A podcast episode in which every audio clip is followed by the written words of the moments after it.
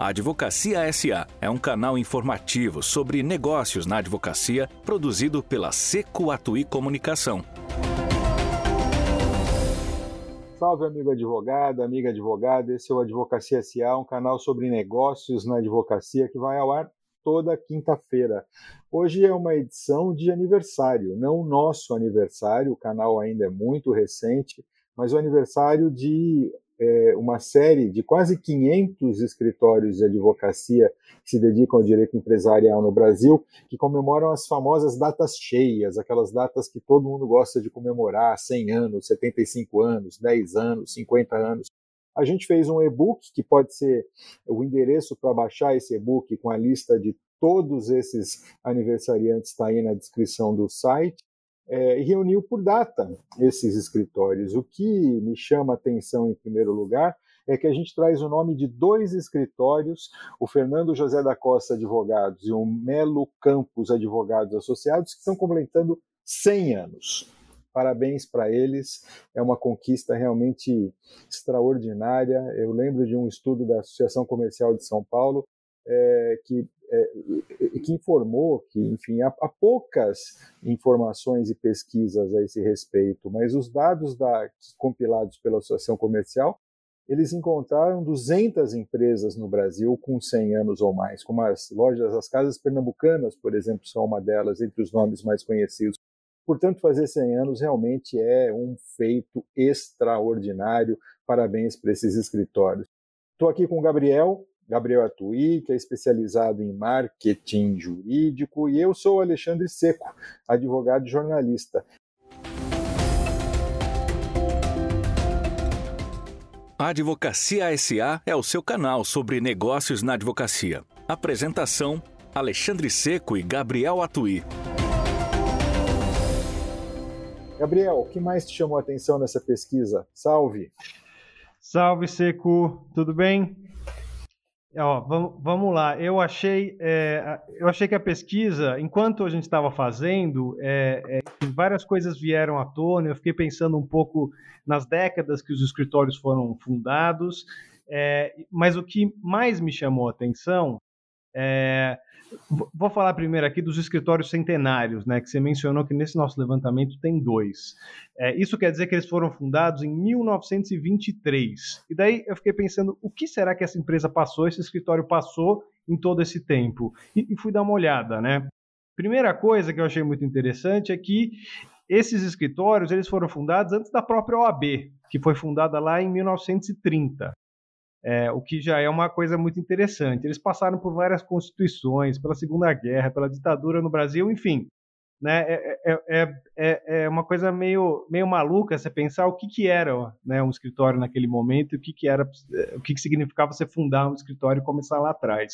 Pô, então genial... essa é meio o é. genial, né, Gabriel, é que ninguém precisou fazer o exame da OAB, né? Que, é tão... e melhor Olha do que só. isso, ninguém precisou é pagar a anuidade da OAB, que é a razão de choro e ranger eu, de dentes, né? E eu, eu, só, eu só queria avisar para todo mundo que você que está falando isso porque ele é bacharel em direito há décadas. Porém, ele só tirou a OAB recentemente é e verdade. teve que estudar, obviamente, teve que estudar muito para isso, porque o exame da ordem não é brincadeira. É verdade. Então eu, eu, eu entendo. É, lá, lá atrás ninguém passava, precisava passar no exame, não. Muito bom. É, bom, e eu queria só frisar que esse e-book com essa lista está disponível no nosso site. O link está aqui na descrição do episódio. Mas também é, ele vai na nossa newsletter, assim como todos os conteúdos que a gente está produzindo aí quase toda semana. Então, se você também tiver interesse em receber a newsletter da Sequatui Comunicação, é só ir lá no nosso site, que também está aqui na descrição, e se inscrever, que daí toda semana a gente manda aí algumas, algumas novidades. É, mas voltando aqui, Seco, para a discussão da, da, dos escritórios e dos aniversários, é, eu, eu fui, enfim, eu, eu adoro dado, Excel, essas coisas. Então eu fiquei dando uma olhada e agrupando as informações para ver o que, que eu consegui extrair, né? E o maior grupo de escritórios dessa análise que a gente fez, a gente pegou quem está fazendo 100 anos, 95, 90, 85 e, e assim por diante. É, o maior grupo de escritórios, são 75 deles, é, são os escritórios que têm 20 anos, estão fazendo 20 anos, foram fundados em 2003, uh, que é justamente ali na, na, transição entre o governo FHC e o primeiro governo Lula. Né? É, o que para mim faz sentido, porque era um momento ali de muita prosperidade né, no, no Brasil, econômica, enfim, a gente tinha né, já há algum tempo se livrado da, da, daquela inflação galopante e, e, tinha ali alguns anos de uma estabilidade muito maior do que, do que é, é, enfim, acontecia. Uh, e teve uma, uma, uma proliferação ali de novos escritórios que foram fundados naquele momento. É verdade, para a gente notar e para perceber como é que a estabilização da economia impulsionou é, negócios no Brasil e como facilitou. Eu, eu, acho que esse número de aniversariantes é, é, com, essa, com essa idade é bem reflexo dessa, dessa fase de economia estável. Né? Naquela transição exatamente, o Brasil não estava completamente, num, num momento completamente favorável, é, haviam sinais econômicos ali é, contraditórios, né? a, a própria é, eleição do Lula assustava alguns agentes econômicos, o que se demonstrou depois infundado, mas foi um momento realmente de muita, de muita prosperidade que se prometeu e se cumpriu. Isso é, isso é interessante demais a gente, a gente notar. É, eu tenho um outro, um, outra, um outro grupo de escritórios que me chama atenção. Na tua tabela, é, você compilou, você trouxe os nomes de 37 escritórios que estão completando 35 anos. É a data certo. da nossa Constituição Federal de 1988. Exatamente, que, é exatamente 88. Exatamente 88 que a gente comemora e a gente sabe que foi outro momento, enfim. Ali eu acho que tem dois fatores. Tanto uma economia é, que tinha suas características muito especiais naquele momento, como a própria Constituição, que reordenou o, o ordenamento jurídico no Brasil de uma forma é, rara. Enfim, poucas vezes é, você sem, teve um pacote dúvida. legislativo. É, é, típico da promulgação de uma Constituição, é óbvio, né? Você claro. alterar de forma tão intensa o ordenamento jurídico. E não foi diferente com essa. A gente tem aqui 27, você disse 35 escritórios. Quantos você contou com 35 Foram anos? Foram 37 escritórios, 37 que estão fazendo 35 anos, ou seja, foram fundados em 88. Algum deles é... aqui te chama atenção? Eu tenho aqui o Bueno, bueno Magano, o Kassab Advogados, o Ronda Estevão Advogados, Gius Natura Limitada. Tem, é, tem, série... tem aqui o é, tem aqui o Guzmão Labrunier, que é um escritório que eu lembro muito de, de quando a gente editava uma análise de advocacia, enfim, tem, tem escritórios é, relevantes aqui que continuam sendo relevantes hoje. E 35 anos também é uma data muito respeitável, né? Você, 35 anos é o tempo de você começar a tua carreira lá com os teus 20 anos, 20 e poucos anos, com 35 você já vai para os seus. Não, eu acho que ninguém começa aos 20, vai. Vamos colocar aqui, é. você vai começar a sua carreira com os 25. Se você começou a empreender como advogado logo depois de sair da faculdade, você está chegando aos seus 60. Sim. Exatamente. É um advogado no auge da sua capacidade, no auge da sua capacidade de trabalhar, com conhecimento extraordinário. Está aqui uma boa dica para quem está precisando de um escritório, né? É verdade, né? Esse, essa faixa, digamos, aí de, de idade é, é, são os, os, os, grandes advogados do nosso tempo, né? É quem de fato está aí é, fazendo acontecer. Agora, você, comentou ali, é, tanto com a, na, na, Constituição de 88, que obviamente mudou muita coisa, mas também no momento aí da transição do FHC para o Lula, que tinha uma instabilidade, mas o fato é que quando tem estabilidade, todo mundo precisa de advogado também, né? Porque as coisas, quando, as, quando tem algo incerto, é, é comum que tudo vá para a justiça e daí você precisa dos advogados para arbitrar ali e ajudar as pessoas a resolverem os problemas. Mas os advogados não gostam muito que se diga isso, mas a verdade é que quando a economia vai mal, eles vão bem, e quando a economia vai bem, eles vão bem também.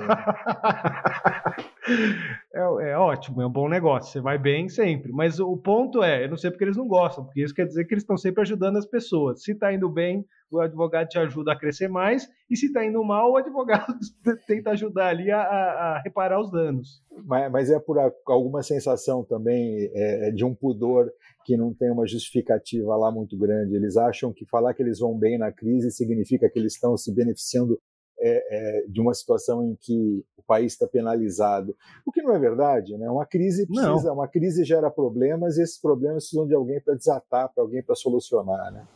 Claro, claro. E bom, e, e, se você pegar aí o, o, enfim, as bíblias aí dos, das startups, da, dos investidores, é, é, é, na crise onde tem as maiores oportunidades, né? Então, assim, no mundo corporativo meio tradicional, isso né, não, é, não é um palavrão, não é nada assim. Eu acho que, que é uma coisa perfeitamente normal você poder aproveitar as oportunidades que estão aí colocadas também acho. Só fazendo um parênteses aqui, hoje todo mundo está acompanhando a crise das lojas americanas e Sim. um sinal de como as pessoas gostam de colocar a culpa nos advogados é, me chamou a atenção hoje. É, o Stussberger, do Fundo Verde, é, olha só eu tentando pronunciar o nome dele. Ele disse hoje que ninguém vai ganhar com essa crise, a não ser os advogados que vão ser contratados para resolver o problema. É uma maldade sem fim, né?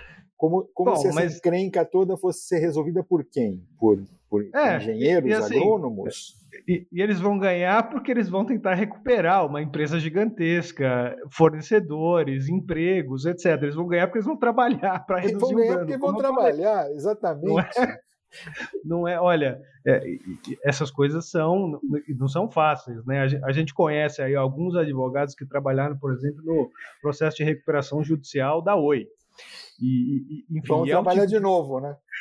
espero, espero, que sim. Mas é, a é segunda tipo coisa a segunda Fala. recuperação judicial da Oi está na praça já. É verdade, estão discutindo aí o tema, mas é o tipo de coisa que assim, é tipo, é tipo, me lembrou do Barack Obama, né? Você entra para ser presidente dos Estados Unidos lá, todo bonitão, cabelo escuro, etc. Sai Cinco de anos depois branco. você sai mastigado do outro lado, porque é um processo é, realmente absurdo, né? Em termos do que, que você precisa fazer, o número de pessoas, entidades, empresas que você precisa conciliar para chegar ali a um acordo. Esse tipo de trabalho não é brincadeira.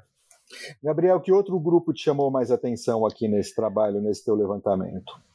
Olha, eu, o segundo maior grupo de escritórios é, são 65 escritórios que estão fazendo 10 anos ou seja, foram fundados em 2013.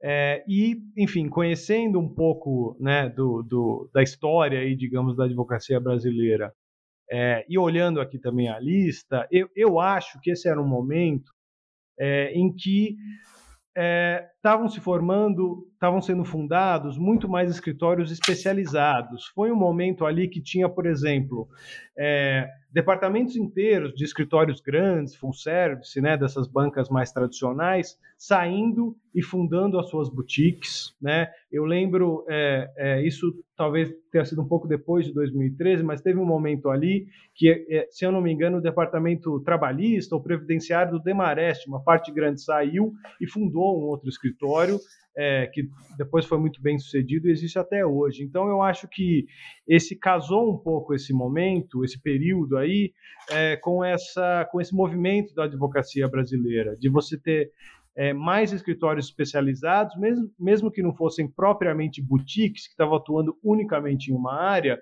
você tinha escritórios que eram mais especializados numa gama ali específica é, e conseguiam prestar serviços em conjunto, conseguiam prestar serviços junto com as, as grandes firmas full service e, e teve um pouco um rearranjo aí, eu acho, no mercado de que pulverizou um pouco mais, eu diria, mas, por outro lado, é, o que me parece, observando isso, é que aumentou a qualidade do serviço dos escritórios, porque é, os advogados puderam ser um pouco mais especializados naquilo que eles estavam fazendo e, pelo menos na minha percepção de fora, né, não, não sou advogado, nunca trabalhei em escritório, mas eles conseguiam trabalhar juntos aí, enfim, grandes casos, M&As e etc, de uma, de uma maneira que funcionava muito bem. Então, é, a minha leitura desse, desses escritórios de 2013 é mais ou menos essa.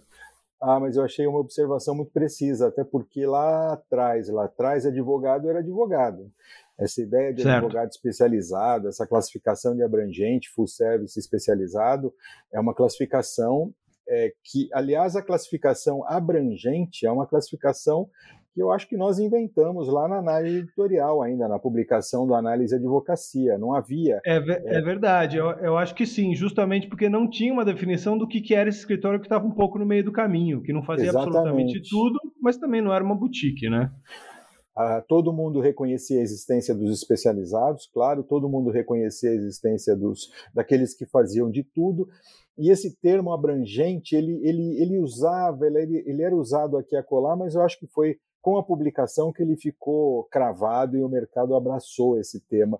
E é interessante porque é um tipo de escritório é um tipo de atividade relativamente recente, como você observou, e, e, os especializados, de certa forma, também são recentes, porque o especializado lá atrás era o criminalista. Era certo. basicamente, se você um, um, um, advogado especializado era um criminalista, de um, de um modo geral. E hoje você tem escritórios especializados em tributário, você tem espe especializados, boutiques de M&A, você tem uma série de escritórios que podem e conseguem sobreviver muito bem de uma área só do direito, o que é um avanço extraordinário. Aliás, é extraordinário como nas últimas duas décadas, e especialmente na última década, esse mercado, esse mercado se sofisticou. A gente não cansa de, de falar sobre esse assunto. E vem mais novidade. Eu acho que quando a gente reproduzir essa publicação daqui a 10 anos, a gente vai ver uma outra transformação.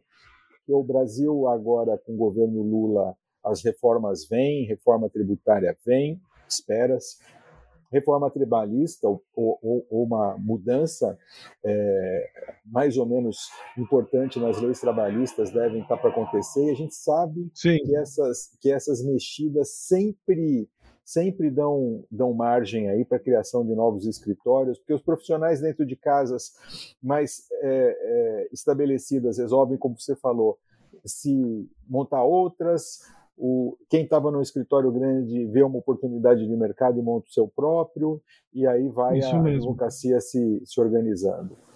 Não, com certeza. E se, e se eu puder é, fazer um pouco aqui de futurologia, eu, eu, eu, eu, acho que tem um movimento eventualmente aí que está começando, que, que eu estou achando muito interessante, que é o de escritórios é, que são bastante especializados, é, mas é, isso, isso vai além é, da sua área do direito é, pontualmente. É óbvio que isso já acontece há muito tempo, né? Você tem aí muitos escritórios, é, inclusive muitos clientes nossos, que o modo deles de trabalhar é assim: eu, eu, eu quero pegar aqui a questão, o problema do cliente e vou resolver ele do começo ao fim, né? Que é uma coisa que não é tão recente, não é tão comum ainda, mas acontece bastante. Mas eu, eu vou dar um exemplo. Eu conversei ontem com um advogado é, que é ele é especializado em direito da pesca. É, especialmente é, em, em, questões envolvendo aí direitos de pescadores, artesanais e etc. Mas eu falei para ele, bom, mas o que exatamente que é direito da pesca? Bom, ele falou, bom, tem, tem, uma série de coisas. Obviamente tem a ver com uma questão ambiental, tem a ver com direito das águas, tem a ver com o aspecto previdenciário e administrativo, porque tem muita relação do governo com essas, com essas comunidades, com esses trabalhadores. É, então, assim, é, é, tem a ver também com resolução de conflitos, eventualmente, por algumas dessas disputas, ação civil pública vão para vão esse lado. Então, assim, ele é um especialista em resolver o problema daquele tipo de empresa, daquela, daquele segmento social, ou enfim, da, pode ser de qualquer coisa. Então, assim, fala, pô, direito da pesca, é sobre peixe, é sobre pescar. Não necessariamente, tem muitos aspectos. Então, eu acho que os escritórios que estão se desenvolvendo, enfim, agora, eventualmente dos últimos cinco anos, a partir da pandemia, tem muito essa pegada, que é assim, olha, eu sou, por exemplo, um criminalista, porém lido muito com é, crimes concorrenciais e questões concorrenciais. Então, eu também preciso ser um especialista em direito concorrencial, né? Então, tem um pouco esse aspecto que é, eventualmente, olhar um pouco mais para a economia, para o mercado e se encaixar as necessidades do que necessariamente só atuar em uma ou outra área do direito, é, porque desse jeito você não, você não presta um serviço completo, né? É verdade. Sem, sem querer deixar passar aqui uma deixa, você mencionou o Demarest. O Demarest e o Siqueira Castro, que são dois escritórios é, importantes, importantíssimos aqui no Brasil. Estou completando 75 anos também esse ano. Exatamente. É, outra, outra data digna de uma comemoração efusiva aí por parte desses dos profissionais desses, desses escritórios. Eu acho que o que você observa esse tipo de esse tipo de lista que a gente pensou até se deveria transformar num e-book, numa publicação ou não, se não era só se não era só uma curiosidade, mas sabe que eu acho que vai bem além da curiosidade. Né? Você tem aqui uma espécie de mapa desse mercado, você tem uma espécie de indicador o que, que movimentos econômicos geraram que tipo de escritórios, né? É, que tipo de escritórios sobreviveram, quem é, pegar essa lista e verificar escritórios com 90, 75, com 100 anos, pode descobrir que fatores levaram esses escritórios a ser tão longevos, a escapar de crises, a, a sobreviver, como é que eles se organizaram, como é que eles se mantiveram no negócio. E vai ser interessante também ver aqueles que estão chegando, né? Você separou também aqueles que têm cinco anos de vida, são bebês isso, aqui gente, nessa lista. É isso aí, a gente pegou, foi a, a né, o, o, a menor idade aqui, digamos, de escritórios que a gente pegou, cinco anos, foram fundados em 2018, ou seja, Metade... foram fundados tinha um monte de plano e daí veio a pandemia e eles, né, grande parte muito provavelmente teve que se reorganizar ali para enfrentar essa nova realidade. É, vai, ser, vai ser interessante ver o caminhar desses escritórios. Imagina, nascido há cinco anos, você pegou metade da tua vida no meio de uma pandemia. Eles mal tinham saído, é, enfim, é, mal tinham aberto as portas ainda para receber os clientes, estavam se organizando e enfrentaram uma pandemia uma pandemia pela frente. É bem, é bem impressionante isso. A lista de escritórios com 10 anos também é uma lista longa, longa. Enfim, é interessante demais. O Gabriel, eu acho que é isso, né? Essa hoje é uma conversa comemorativa, é, em uma mais, mais do que comemorativa, eu acho que é uma homenagem a esses escritórios que a gente pode fazer pela sua longevidade, é, aqueles que estão com 70, 80, 90 anos pela sua longevidade e aqueles que estão com 5 pela igualmente pela longevidade, né? Porque afinal de contas estão vivos numa crise é. É, diferente de todas as outras, atravessaram uma crise diferente de todas as outras e estão aqui para comemorar seus 5 anos de vida. Parabéns para eles. Não, sem dúvida. Parabéns a todos. Novamente, a lista tá, tá lá no, no e-book, que você pode encontrar aqui no, no link do, do nosso episódio e pode encontrar lá no site da seclatui.com. É, mas é realmente foi muito interessante. A gente começou pensando nisso meio como uma curiosidade mesmo. Pô, vamos dar uma olhada, vamos cruzar aqui umas listas pela data de fundação dos escritórios e acabamos descobrindo um um viés para analisar um pouco o mercado jurídico que é, que é muito interessante, né? Então, principalmente para quem está no mercado, vai conhecer os escritórios, é muito bacana bater o olho na lista porque é justamente isso. Qual é o perfil do escritório que apareceu em cada, em cada época, né? É, então, é algo que, que dá um panorama bacana do, do mercado jurídico brasileiro. E agora nós vamos precisar desejar feliz aniversário para eles, né? Mandar um, mandar o que uma mensagem pelo WhatsApp já funciona, não? Bom, vamos pegar aqui, mandar, mandar parabéns para todo mundo, né? E, e, e, congratular todos os 450 escritórios que estão aí na nossa lista. E só um detalhe, né? A gente tinha pensado em fazer uma publicação sobre os aniversariantes, né? E daí, é. claro, mas todos os escritórios são aniversariantes, né? Alguma idade eles estão fazendo. A, a brincadeira é justamente, né? Todo mundo sabe, a data redonda, a gente sempre comemora, a gente sempre dá uma atenção especial pelas datas redondas, porque elas servem de marcos para a gente acompanhar o nosso desenvolvimento, para a gente nos posicionar no tempo, né? Então, nesse sentido é que tem essa, essa leveza, né? todos os escritórios do Brasil, em algum momento, em algum dia desse ano, vão fazer aniversário. Essa lista compila aquele que tem aquelas datas que, como jornalista gosta, né, são aquelas que chamam mais atenção. Exatamente. É bem, é bem o tipo de coisa que jornalista faria, tanto que a gente teve a ideia e fez, mas valeu a pena. Obrigado a todo mundo que ficou com a gente nesse podcast. A gente volta na próxima quinta-feira. Muito obrigado a todos. É isso aí. Toda quinta-feira tem um episódio novo do podcast Advocacia SA. É, e se você quiser ir lá, se inscrever, seguir o podcast em qualquer plataforma, toda quinta você vai receber lá uma notificação para ouvir o nosso novo episódio.